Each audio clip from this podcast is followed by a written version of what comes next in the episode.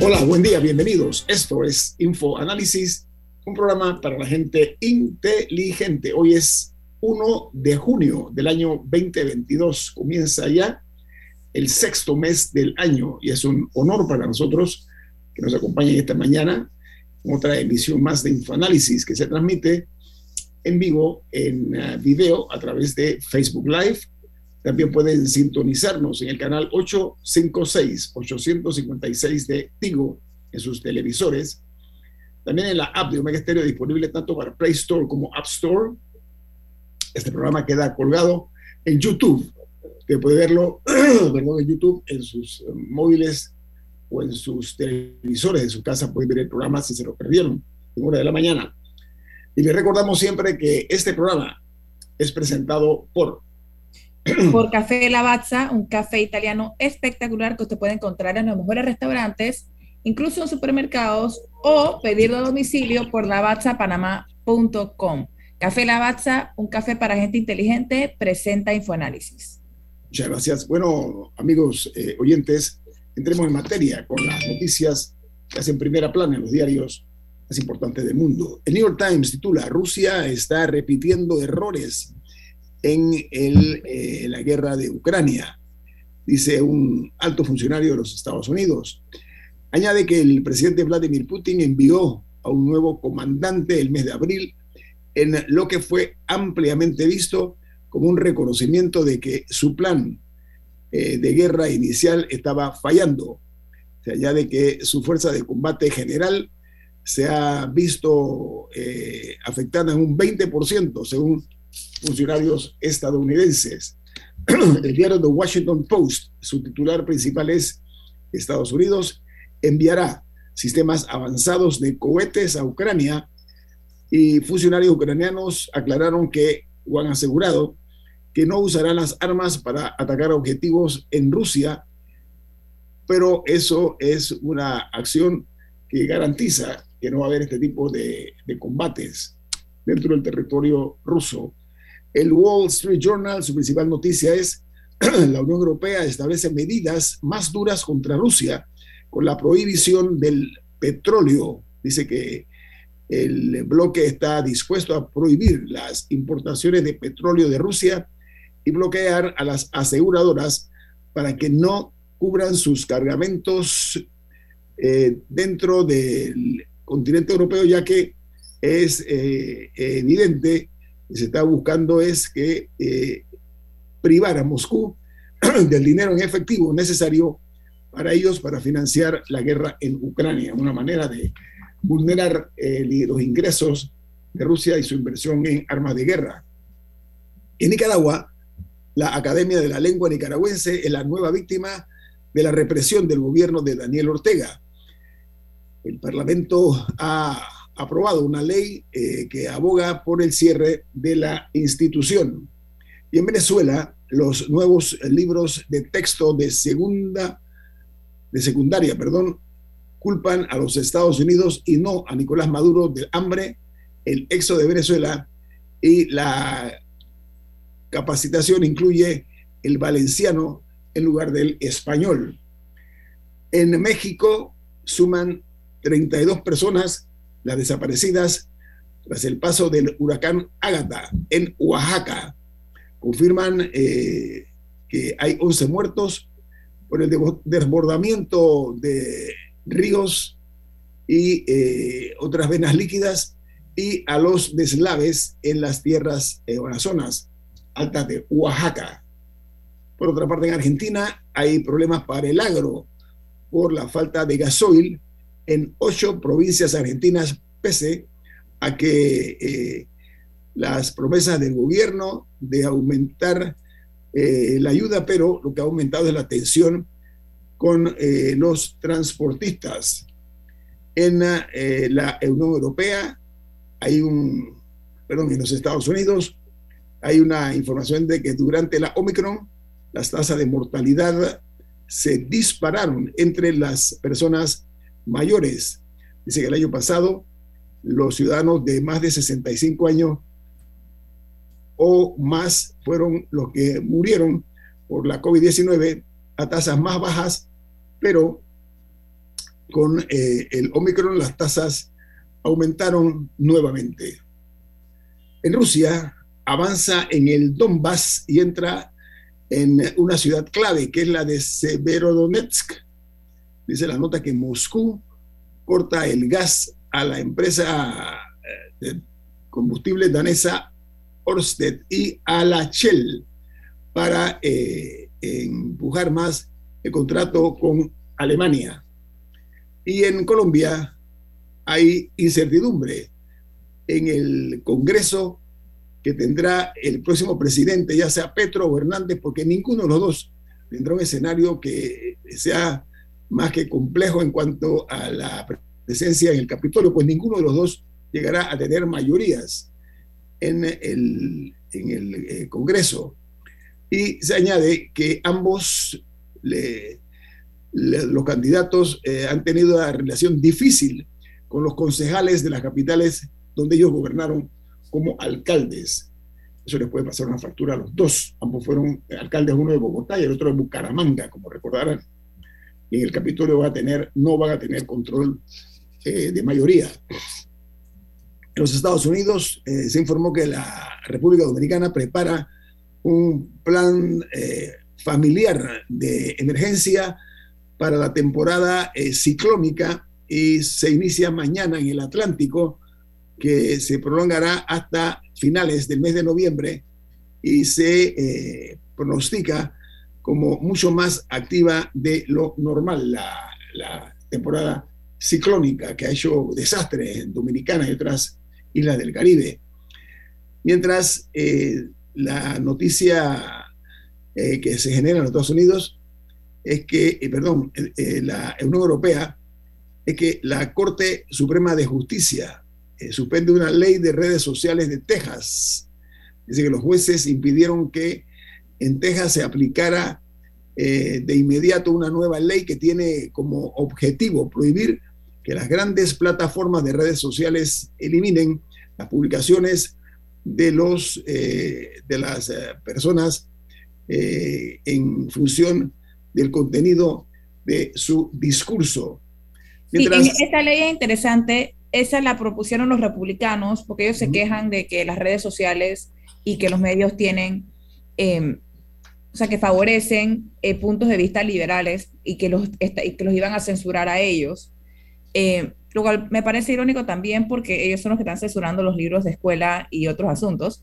Pero eh, básicamente lo que ha dicho la Corte es que ha puesto pausa a este proyecto no es que lo elimina completamente, sino que se puede debatir después. El argumento de las compañías tecnológicas es que eso les quitaría a ellos la libertad de decidir lo que puede estar en su plataforma o no, que esa de hecho también es una crítica que se le hace cuando ocurren, por ejemplo, eh, atentados o tiroteos y siempre la gente sale a decir a las plataformas, hey, tú tenías estos mensajes promoviendo la discriminación, promoviendo el odio, ¿por qué no los quitaste? Entonces, es un debate de libertades, o sea, de quién, de quién debe tener el poder de decidir, porque ambas partes usan la libertad de expresión eh, como, como principal argumento, lo cual me parece sumamente interesante eh, y un debate a tener. ¿Y dónde empieza y dónde termina, no? La libertad de cada uno. Y, dónde están las responsabilidades también. Yo creo que es otro, otro asunto aquí. No, pero Donald Trump es uno de los que se ha quejado de lo que le ocurrió a él ¿no? en las redes. Oiga, en Chile, el Ministerio de Salud advierte que no habrá flexibilización para las personas eh, que hoy se les va a inhabilitar el pase de movilidad por el tema de la COVID-19. Ayer 3.400 nuevos casos se registraron, sumándose a los 3.702.941 eh, que están en las estadísticas. Eh, registraron también cinco fallecimientos por la COVID-19, lo cual suma un total de 57.892 víctimas de la COVID-19 en el territorio chileno. Diga, Camila. una noticia internacional muy interesante proveniente de Canadá es que van a legalizar, van a hacer un, experimento y por tres años, a partir de, enero de 2023 hasta finales de 2026, van a legalizar en la provincia de British Columbia, en Canadá, van a legalizar la posesión de pequeñas cantidades de cocaína, anfetaminas y, ciertas drogas más, metanfetaminas, eh, porque han reportado un alza en la sobredosis, particularmente post pandemia. Entonces, lo que las autoridades están diciendo es que las personas no están yendo a buscar ayuda. Así que lo que están haciendo es que por esos tres años, al que agarren con droga, o sea, no un paquete de, un kilo de droga, sino para consumo personal, en vez de arrestarlo, le ofrecen ayuda. O sea, si la policía los encuentra con droga, les dice, tú necesitas un programa en que te puedo ayudar para ver si eso ayuda a reducir las muertes por sobredosis en esta área particular de Canadá. Así, que, así que me parece, me parece interesante que países estén aplicando medidas creativas para lidiar con problemas de salud pública en vez de pensar en medidas simplemente represivas, represivas. En este caso están, están probando, no sé, en términos de políticas públicas me parece fascinante. Oiga, en Costa Rica crece la alerta por el hackeo en la caja costarricense de Seguro Social que mantiene afectados los servicios de salud dicen tener identificado el virus, pero no a los eh, miembros del grupo que ha hecho el ataque cibernético. Eh, insisten en que no se vulneró la información, esto lo dicen las autoridades de la Caja de Costa Rica de Seguro Social. Y en Francia juzgarán a tres peruanos detenidos por robar celulares en la final de la Champions League. Se trata de dos jóvenes de 21, 26 años y otro de 39 dijo la Fiscalía francesa. Además que van a proceder también con las personas que crearon disturbios antes del partido de la Champions. Y en Perú, hablando de Perú, Pedro Castillo, el presidente de ese país, fue invitado por Joe Biden para el evento de sostenibilidad que se va a dar en Los Ángeles, California, pero también a la novena cumbre de las Américas para hablar de los retos y las oportunidades respecto al cambio climático. Mientras en El Salvador, con los 35.009 capturados en el estado de excepción, la población de las cárceles se ha duplicado en dos meses. Se habla de que hay aproximadamente 71.000 reos en El Salvador. La mayoría son personas vinculadas a las malas y a las pandillas. En Paraguay continúan buscando a dos niñas alemanas que fueron robadas por sus padres que son antivacunas dice que tienen 10 y 11 años de edad. Están desaparecidas estas dos niñas desde el 27 de noviembre último pasado. Y cerramos en Guatemala, donde las cenizas del volcán de fuego se desplazan sobre varios departamentos con un incremento del viento que se ha expandido por eh, momentos hasta a una distancia de 40 kilómetros. Se ve y se observa y se siente la ceniza que genera este coloso eh, en Guatemala. Vamos al corte comercial. No se vayan, que viene más aquí en Info Análisis. Este es un programa para la gente inteligente. Omega Stereo tiene una nueva app. Descárgala en Play Store y App Store totalmente gratis. Escucha Omega Stereo las 24 horas donde estés con nuestra aplicación totalmente nueva. Hogar y Salud les hace la vida más fácil con la extraordinaria línea de pañales nocturnos para adultos Prevail. Los pañales nocturnos para adultos Prevail son 100% absorbentes y de uso prolongado. Sus exclusivos materiales los hacen 100% respirables, brindando máxima comodidad. Para su conveniencia, los pañales Prevail vienen en todos los tamaños. Visite cualquiera de las sucursales de Hogar y Salud y pida sus pañales nocturnos para adultos Prevail. Hogar y Salud les hace la vida más fácil. Los pañales nocturnos para adultos Prevail tienen su descuento para jubilado.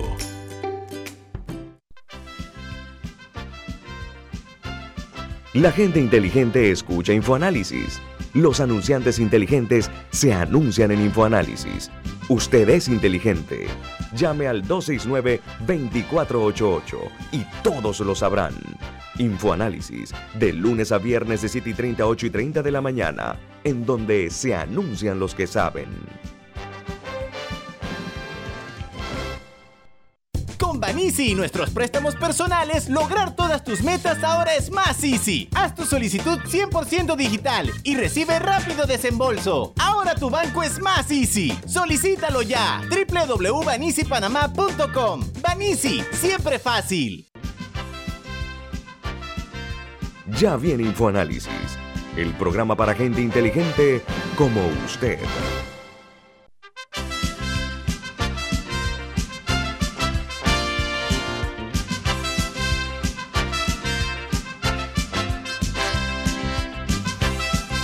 Bueno, amigos, Camila tiene algo importante. Camila, ¿de qué se trata? En Banco Aliado eh, ayudan con el crecimiento de tus negocios eh, y puedes eh, tener el plan Más Plus para proteger a tus negocios. Ok. Muy bien.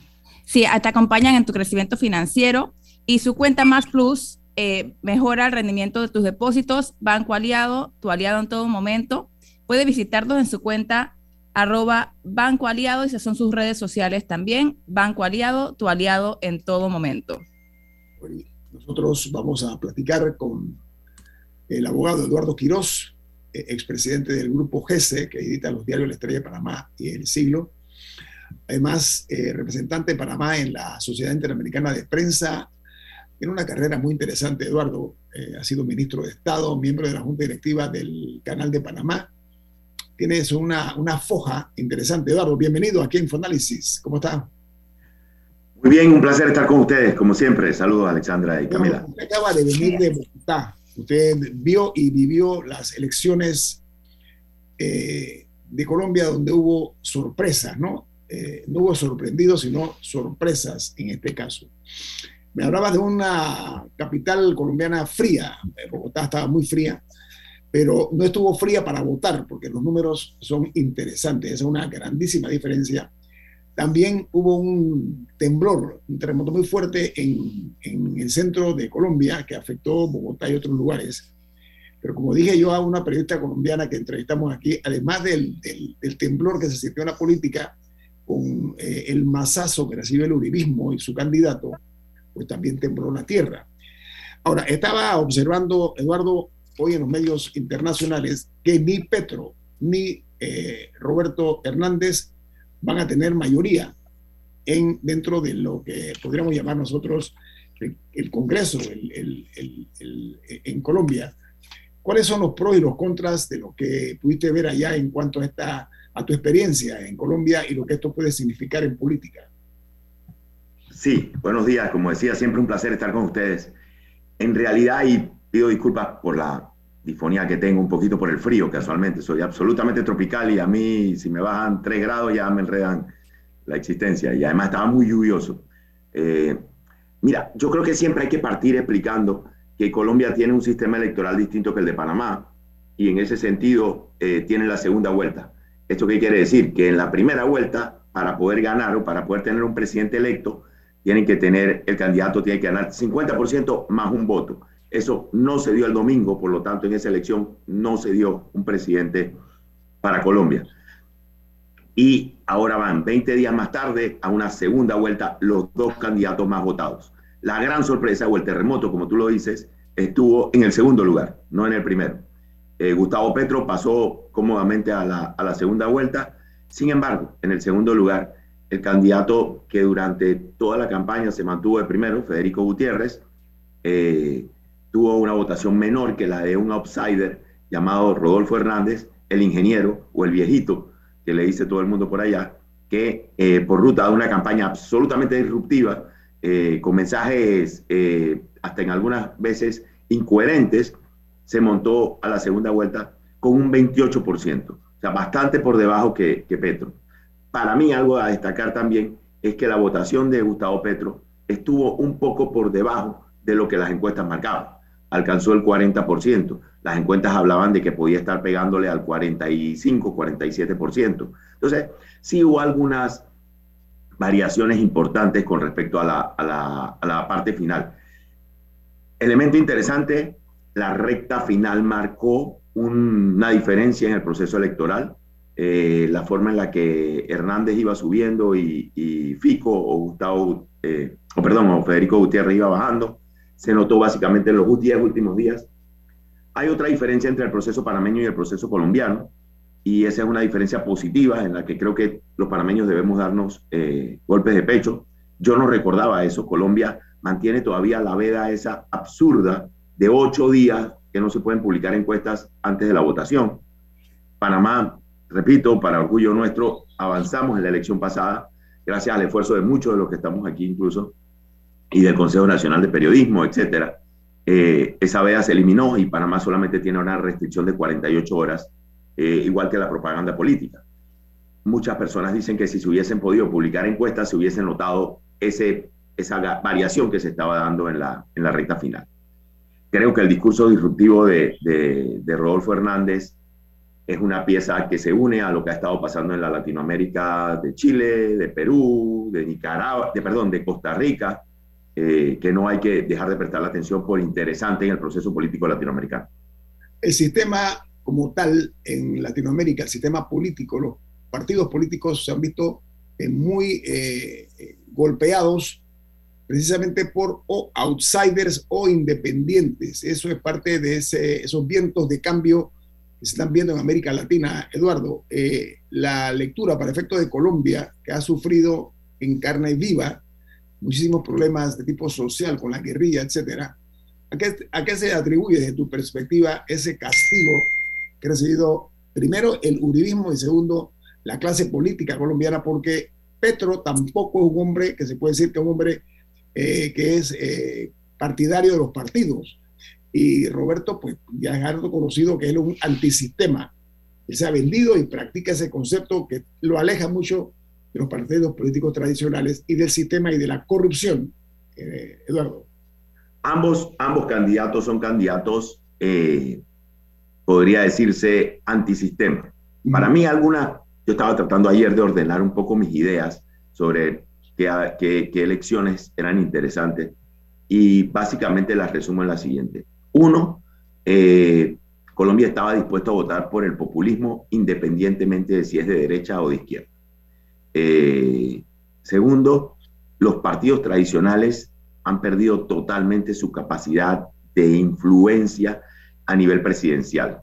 Eh, o sea, aquello de la, en Colombia le llaman las maquinarias, nosotros acá le llamamos la estructura, eh, no tiene el peso específico cuando el universo electoral se agranda, o sea, para la presidencia o para las alcaldías grandes. Pero los partidos tradicionales sí siguen teniendo mucha potencia en las circunscripciones pequeñas, para congresistas, en el caso nuestro podría ser para representantes de corregimiento o alcalde de, distritos pequeños. Otra de las, de las lecciones o lecturas de esa elección es que la, el establishment o, las élites o, eh, digamos, los sectores de poder político y económico no tienen ya la, la capacidad de influir de manera eh, determinante en un proceso electoral. Incluso el dinero pareciera que empieza a tener un poco menos de, de poder en, la, en los procesos electorales. El otro elemento es que, a ver, y esto decirlo, lo voy a decir tal cual y como lo pienso cuando los pueblos están desesperados porque no se le atienden sus necesidades básicas, votan de manera desesperada. Y cuando votan de manera desesperada, puede salir cualquier cosa. Entonces, eh, cuando uno escuchaba eh, a la gente llana, uno cuando va a estos procesos de observación, pues para mí es interesante hablar con el, con el taxista o con la persona que, te atiende en el restaurante o con la persona que te encuentras en la calle. Y la reacción era la de, un pueblo que siente que el sistema no le resuelve sus temas y que entonces voy a probar cualquier cosa.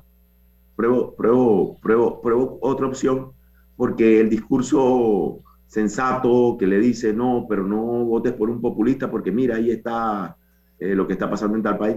No, no conecta, no conecta. La gente se quiere dar su derecho a decidir, a, decidir, a votar de manera desesperada. Eduardo, no únicamente eh, hay un factor histórico en la tradición política colombiana, el hecho de que, las izquierdas hayan ganado en primera vuelta. E, eso, eso ya marca otra página que sabe, una página nunca antes pensada, por lo menos hasta ahora. Pero por otra parte, el otro fenómeno, la otra sorpresa, es que las dos candidatas a la vicepresidencia, perdón, tanto la de Hernández como la de Petro, son mujeres afrocolombianas, una dedicada al tema del medio ambiente, defensora del medio ambiente, la otra una, una profesora, una mujer con con eh, reconocidos créditos, ¿no? ¿Qué lectura le das tú a ese advenimiento de las mujeres en la política en un segundo lugar como vicepresidentas? Muy potente, muy potente. Eh, no solamente eso, sino que ya la actual vicepresidenta de Colombia es una mujer, eh, Marta Lucía Ramírez, y ahora eh, las dos candidaturas. La diferencia es que estas dos son afrocolombianas, no es que mujeres, sino que son afrocolombianas. Claro, muy potente el, eh, el, hecho ese de la integración de toda la Colombia de la costa, que era una, una Colombia pues que no, no tenía esa representación significativa en, la, en, en las nóminas presidenciales. Pero además, como bien identifica, o sea, no solamente el hecho de tener una mujer en, la, en las nóminas, sino que son dos mujeres muy, muy eh, políticamente empoderadas. En el caso de la vicepresidenta, fíjense, un detalle, en una, en una cuña, en una propaganda de radio que yo escuchaba tempranito en la mañana en una emisora, decían, usted sabe, siempre las propagandas políticas dicen, el candidato tal va a ser, va a ser, va a ser, y al final dicen, fulano de tal presidente. en Colombia decía, fulana de tal vicepresidente, no, perdón, decía, fulano de tal vicepresidente, y después decía, fulana de tal vicepresidenta. Era como terminaba la cuña. O sea, sí tenía, incluso, incluso en la campaña electoral se le daba mucha fuerza al hecho de, tener una mujer eh, candidata, vicepresidenta, a vicepresidenta. Eduardo, tenemos un corte comercial. Gracias por compartir con nosotros tu experiencia en las recientes eh, elecciones eh, sucedidas en Colombia. Vamos a hablar al regreso de nosotros, aquí de nuestro país. Así que no se vayan, que viene más aquí en Info Análisis, un programa para la gente inteligente.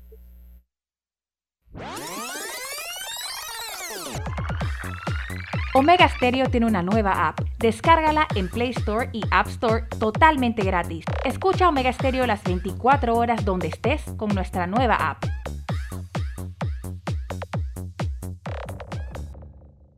Lograr todas tus metas ahora es más easy. Con Banisi y nuestros préstamos personales. Consolida tus deudas. Nuestras excelentes tasas se adaptan a tu perfil. Ahora tu banco es más easy. Solicítalo ya. www.banisipanamá.com. Banisi, siempre fácil.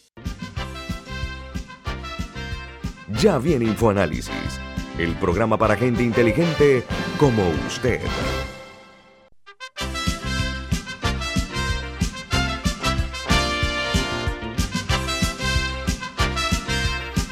Eduardo Quiroz, eh, continuamos eh, platicando contigo. Ya nos hiciste, un, nos un pantallazo muy interesante de tu experiencia ahora que participaste en las elecciones de Colombia como observador.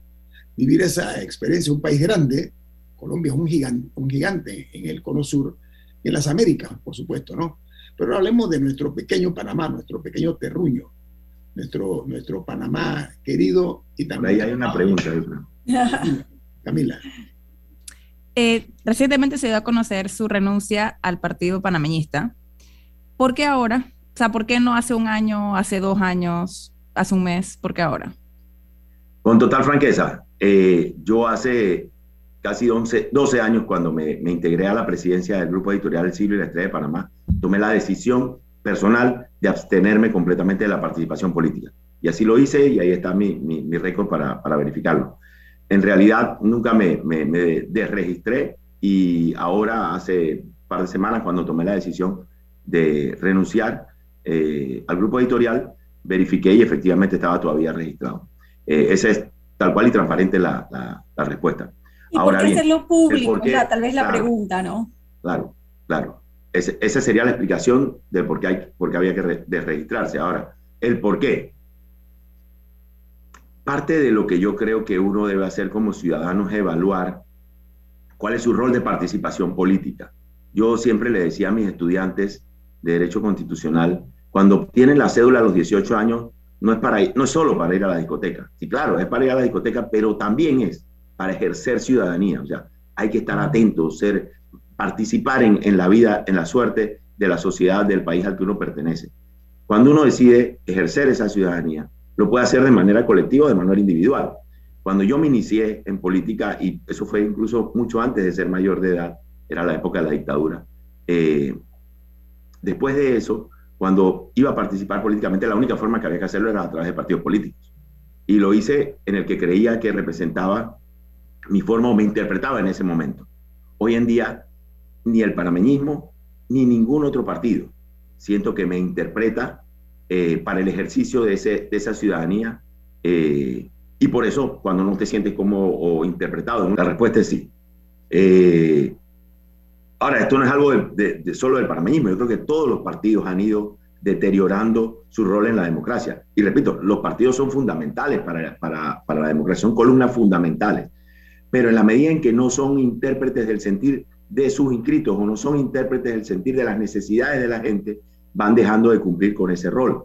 Y en alguna medida, cuando, cuando no se cumple con ese rol, es que llegas a situaciones de votos desesperados como el que hablábamos hace un momento en Colombia. Los partidos tradicionales en Colombia simplemente no tienen vela en ese entierro. Y es porque la gente rechaza la forma en la que están peleándose por los puestecitos, en la que están con el clientelismo, repartiéndose la planilla del Estado y que pareciera que es más importante llegar al poder para ver a quién van a nombrar que llegar al poder para ver cómo van a resolver los problemas o para cumplir lo que han prometido en los procesos electorales.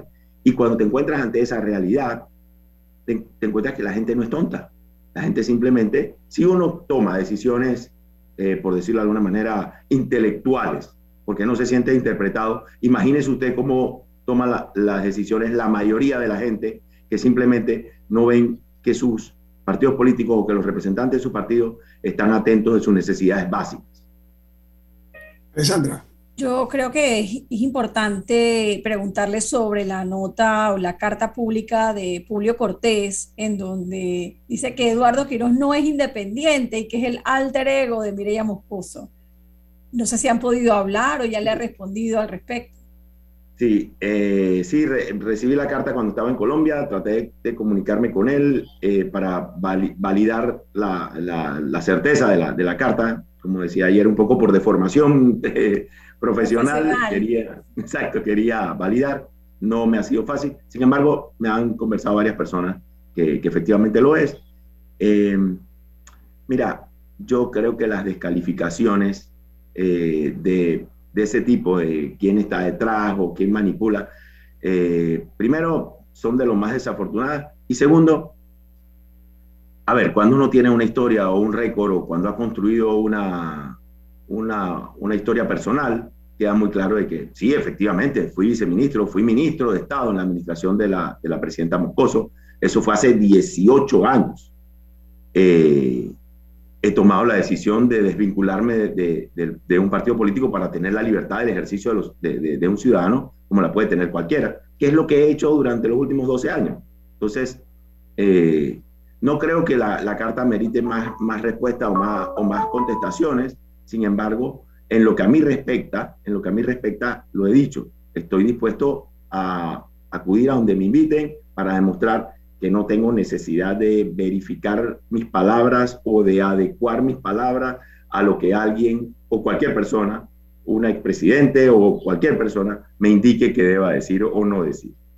Dentro de esa libertad, eh, a partir de hoy, primero de junio, en el Tribunal Electoral ya se pueden comenzar a presentar eh, intenciones a candidaturas para las elecciones de 2024 por la libre postulación ¿usted tiene pensado acudir en los próximos días al Tribunal Electoral con ese fin?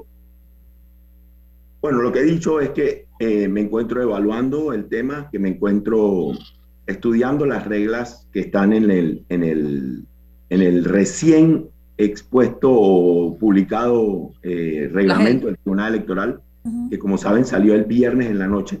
Yo estaba el viernes en la madrugada aterrizando en Colombia y leyendo el, el documento a fondo, pero sí, Claro, mi decisión es evaluarlo eh, y estoy claro de que la decisión tiene que tomarse en ese lapso que ahora ha establecido el tribunal, que va entre hoy y el 31 de, de, julio.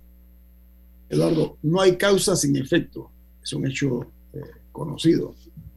Eh, en Panamá, el impacto que ha tenido el nivel de insatisfacción o de frustración, búsquele el término que bien tenga, con parte de la clase política abre una oportunidad para una candidatura independiente. Y me explico más claro.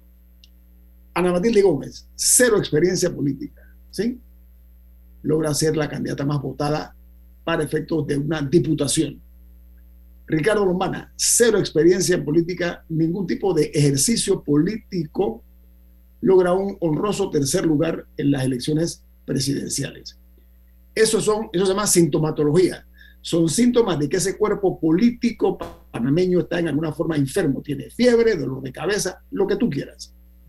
Siente que eso se puede eh, eh, incrementar con los fenómenos políticos que hay en la región. Hace Costa Rica, vía ejemplo, y otros más. En Costa Rica pierde el partido grande de Costa Rica, Liberación, es el que pierde precisamente con un outsider, ¿no? Para usar el término, perdónenme que lo diga en inglés.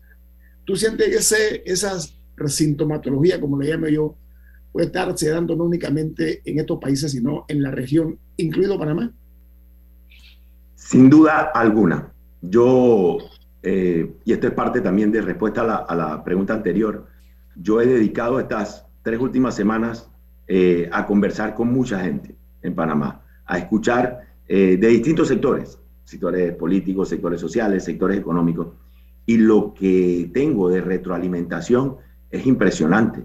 El nivel de disgusto que a todos los niveles de la sociedad panameña hay con quienes nos representan políticamente, con los partidos políticos, con los diputados, con el rol de la Asamblea, con la Administración de Justicia. O sea, es un nivel de descontento importante.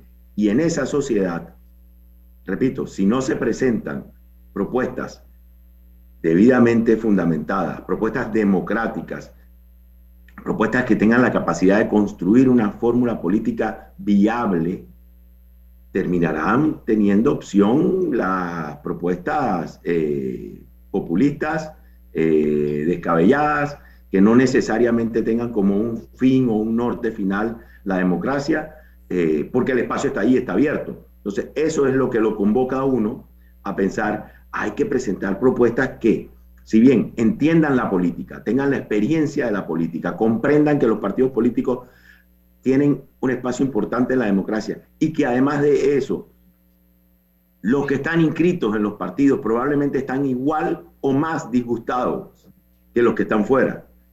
En la medida en que se pueda construir una propuesta de esa manera, se puede tener una opción que nos libere de seguir el camino que nos están marcando el resto de los países de la región. Eduardo, hay épocas de cambiar y hay cambios de época. ¿Cuál de las dos tú estás sintiendo que se está dando en la región y en Panamá? Es un cambio de época, sin duda alguna. Es un cambio de época. Y sin parecer superficial, eh, el empoderamiento de la gente a través de las redes sociales, eh, a pesar de que yo tengo mi propia eh, impresión de cómo las redes sociales no necesariamente están fortaleciendo la democracia. Pero ese debate de otro día probablemente. Pero el empoderamiento de la gente está haciendo que ese, ese, ese cambio de, de, etapa o de ciclo se esté dando. Eso aplica también en lo personal, dicho sea de paso. ¿Y no le preocupa que las reglas del juego para los independientes no son las mismas que para los candidatos de los partidos. Y esa es una denuncia que hizo Ricardo Lombana en todo el proceso electoral anterior y que precisamente lo llevó a formar un partido político, ¿no? Sí, Alessandra, seguro, seguro que sí. Eh, como sabes, soy abogado de, formación, así que eh, le dedico personal interés a, ver esto a nivel de detalles. Eh, siento que ha habido algunos ajustes que el Tribunal Electoral ha intentado hacer para darle mayor equidad al proceso. Sin embargo, siento que la decisión no puede ser en base a si algo es fácil o si algo es difícil. La decisión tiene que ser en base a si algo es necesario. Si algo es necesario, hay que ir adelante en ese, en ese sentido. Y luego en el camino sortear las dificultades. Camila.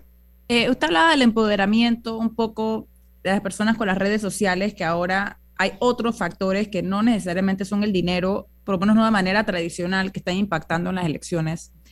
¿Cree usted que lo están haciendo fuera del tiempo electoral también y, qué impacto está teniendo eso sobre la democracia? Eh, a veces mirar atrás es muy fácil y uno comienza a ver patrones que no necesariamente están ahí.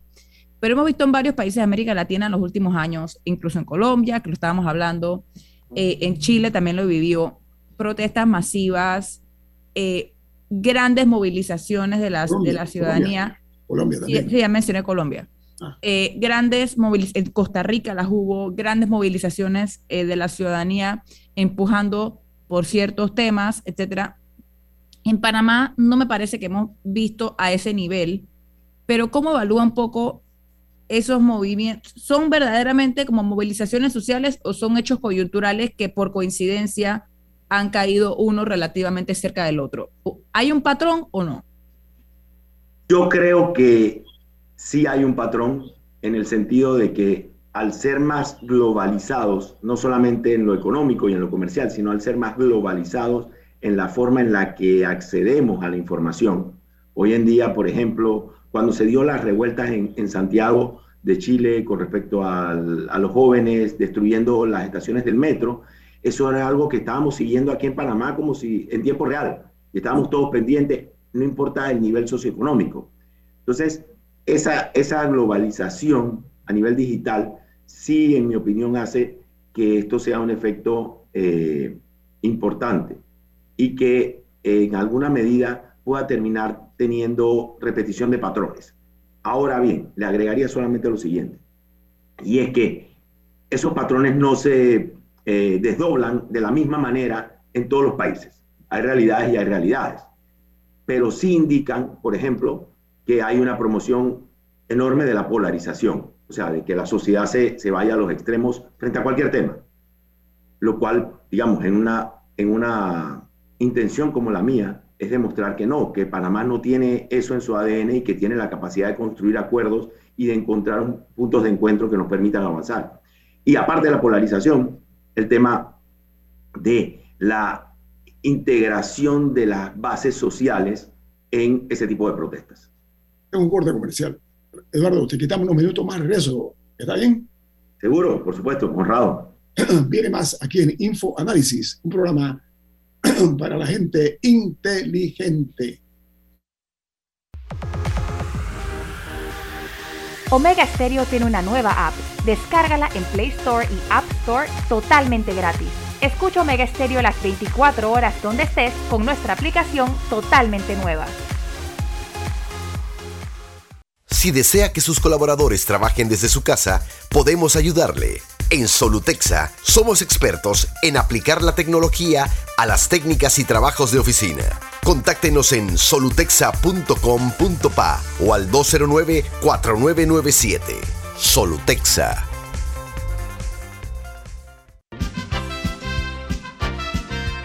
Ya viene InfoAnálisis, el programa para gente inteligente como usted.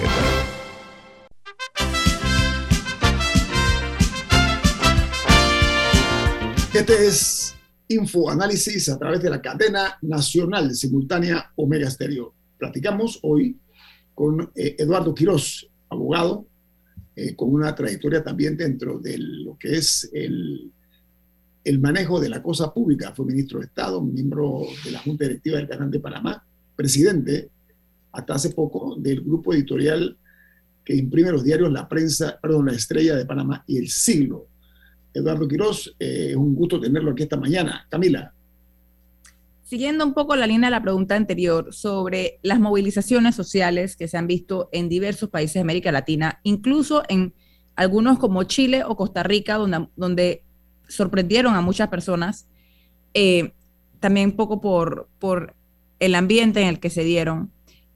En Panamá la gente protesta todos los días. Panamá es un pueblo que protesta lo que pasa es que parece que cada uno protesta por su asunto y no hay una cohesión en la, en la, en la protesta social nacional. Probablemente el grupo mayoritario es el Suntrax, o sea, creo que algunas de las concentraciones sociales más grandes que yo he visto han, han estado relacionadas al Suntrax. Pero en general, no hay una cohesión social a la hora de protestar asuntos. ¿A qué se debe eso? ¿Es una falta de liderazgo?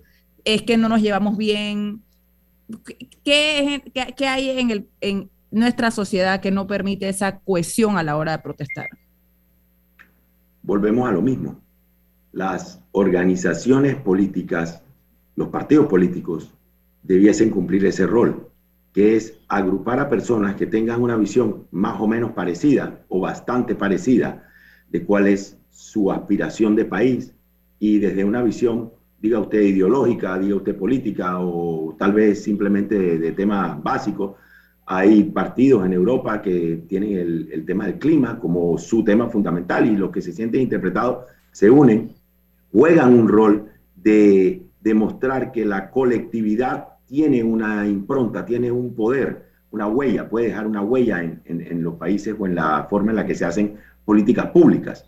Sin embargo, aquí notamos que esas organizaciones no juegan ningún rol Y hay algunas organizaciones de la, de la vida civil o de la sociedad civil, eh, los sindicatos, algunos gremios, que lo hacen de mucha mejor manera incluso que los partidos, pero que no es ese rol para el cual están llamados. Entonces, al no, al no estar llamados a ese rol, hay una distorsión.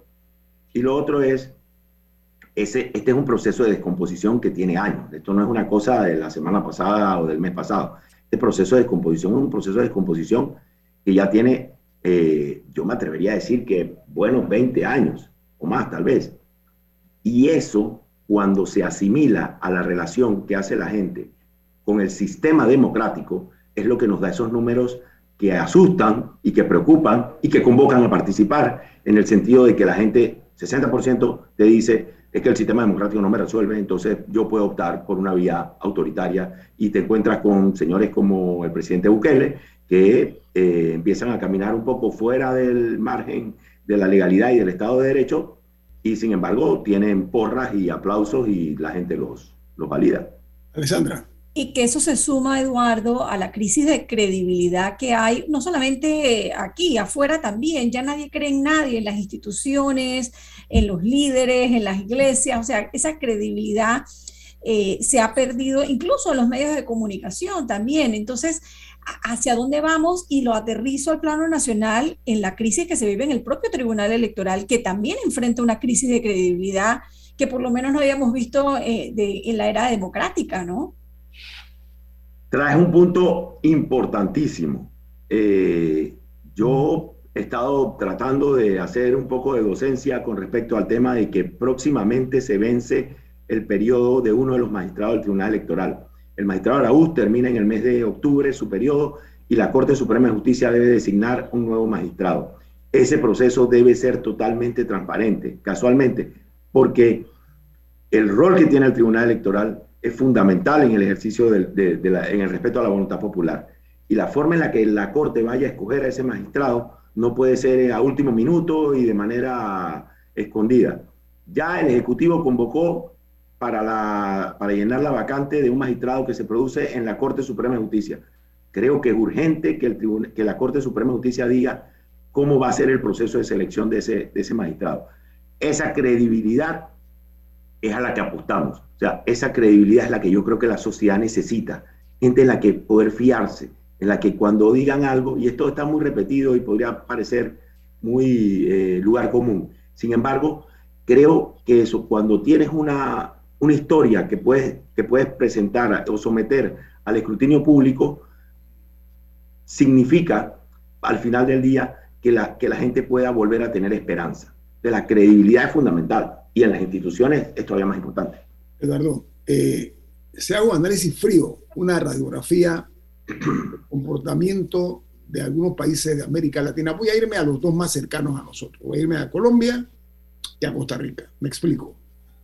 Parecen ambos países eh, más habituados a los historiales delictivos de parte de algunos candidatos, personas que tienen antecedentes y que tienen casos pendientes con la justicia. Me voy a explicar más claro. El candidato que está disputando la presidencia al señor Petro es un hombre que tiene un historial delictivo que va a ser llevado próximamente en julio ante los tribunales, ¿sí? Producto de unos contratos que supuestamente él dio eh, favoreciendo a algunas empresas cuando era alcalde de Bucaramanga. Esa por una parte. Petro tiene otro de que ex miembro del M19 y otras cosas más. Historiales que tienen ambos. Por su parte, en Costa Rica, el actual presidente tiene en su historial el hecho de haber sido un hombre rapaz para efectos del tratamiento a sus subalternas. Eso es lo que se ha dicho y se publicó. ¿Están los países analizando a propósito o a fondo la calidad humana y el prestigio de sus candidatos o es algo circunstancial, en su opinión, Eduardo Quiroz? El tema de las redes sociales hace que se genere una cercanía entre los candidatos y la población. En mi lectura es una cercanía engañosa, porque por ruta de esto de que a través de las redes sociales te puedes meter en la casa del candidato y verlo cocinando o bailando, te generas una percepción que probablemente no es real. Eh, diría eso como primer apuntamiento. Y como segundo apuntamiento, y tal vez más fundamental, el nivel de desesperación de la gente, el nivel de descontento, el nivel de rechazo hacia las hacia instituciones que no le resuelven sus problemas, hacia instituciones y partidos y que no le han, que, que consistentemente le están fallando, en mi opinión es lo que hace que al final la gente ni siquiera haga una valoración profunda de su voto. Yo te diría, o sea, yo me, me encontré con mucha gente en Colombia diciéndome voy a votar por fulano sin ningún tipo de sustento, simplemente por una emoción. Entonces, cuando el raciocinio cesa y la emoción domina, el resultado puede ser cualquier cosa. Eduardo, ayer el Tribunal Electoral, ya que hablamos del Tribunal Electoral, anunció que a partir de la fecha, a partir de hoy, 1 de junio, eh, se ha dado apertura eh, al proceso electoral de los candidatos independientes. Se habla de libre postulación, vamos a usar ese término, ¿no? Pero que al inicio de este periodo también se dice que no podrán participar en eh, eventos donde se construye, perdón, se inauguren obras y otras cosas de esa naturaleza. ¿Qué opinión te merece eso, Eduardo? muy bien por la, por la limitación a la participación e inauguración de obras, me parece muy bien. Eh, sobre todo porque pareciese, y fíjate lo que voy a decir, y esto para la audiencia inteligente de, Infoanálisis, pareciera que el Tribunal Electoral va a permitir, o, o, la ley así lo permite, que personas que estén inscritas en partidos políticos puedan optar a candidaturas de libre postulación. Entonces, ante esa realidad, pues creo que esta, este, esta prohibición tiene mucho valor. Eso, sin duda alguna. La primera parte me deja muy preocupado. Y es que lo que aprobó la Asamblea es el adelantamiento del proceso electoral. A mí me parece completamente inadecuado que a dos años de las elecciones eh, se abra el, periodo de, de, apertura, disculpa la redundancia, de apertura a las precandidaturas presidenciales, alcaldes, diputados y representantes.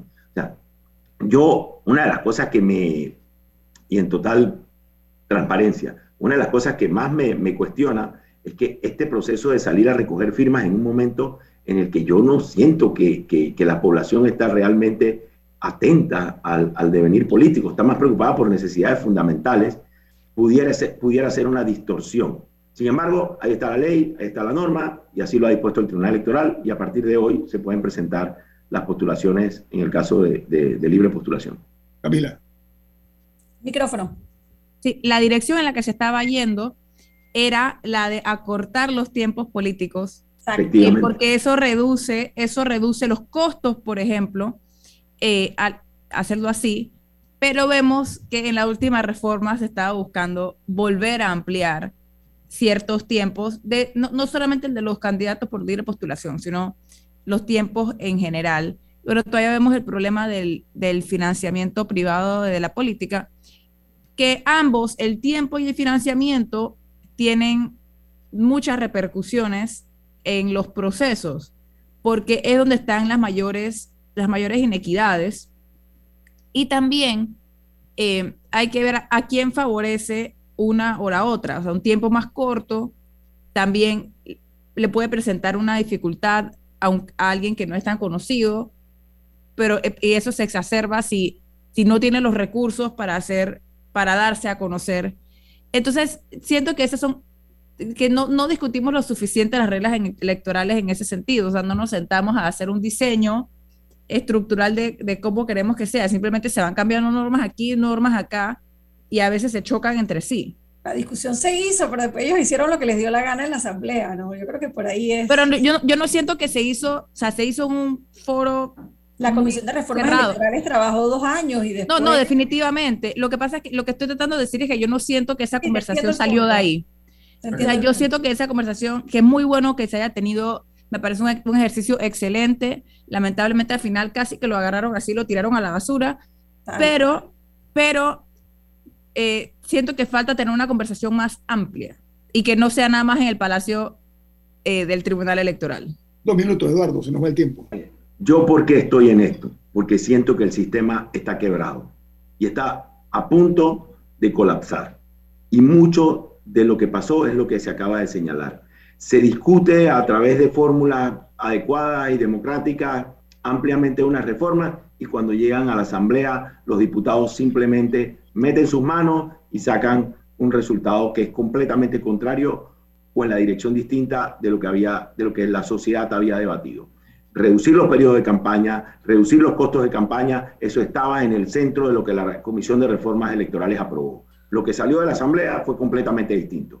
Ahora, esas son las reglas. Y si uno quiere participar, tiene que participar con las reglas que existen. Y, repito, y aquí aplica lo de que tú no te tienes que plantear si algo es fácil o algo es difícil. Tú tienes que decidir si algo es necesario. Cuando tú vas, cuando estás enfrente de una situación crítica, no, y eso me ha pasado a mí en la vida personal en muchas ocasiones. Tú no te planteas de si algo eh, debes hacerlo o no debes hacerlo. Si tienes que hacerlo, es necesario, hay que hacerlo. Definitivamente, la denuncia de situaciones como esta también vale la pena eh, presentarla para que el país le preste, le preste atención. ¿no? Eduardo, en pocas palabras, hay un eh, fracaso estructural del sistema actual, es lo que se colige en base a la pregunta de Camila. Muchas gracias por estar con nosotros esta mañana, Eduardo Quirós. Es un placer tenerlo aquí en Infoanálisis. Que tenga buen no, día. al revés, el, placer es todo mío, como siempre. Disculpas de nuevo. Álvaro, Álvaro Alvarado con su programa Sin Rodeos. ¿Quién despide Infoanálisis, Camila? Café Lavazza, un café italiano espectacular. Despide Infoanálisis. Ha finalizado el infoanálisis de hoy. Continúe con la mejor franja informativa matutina aquí en Omega Estéreo 107.3, Cadena Nacional.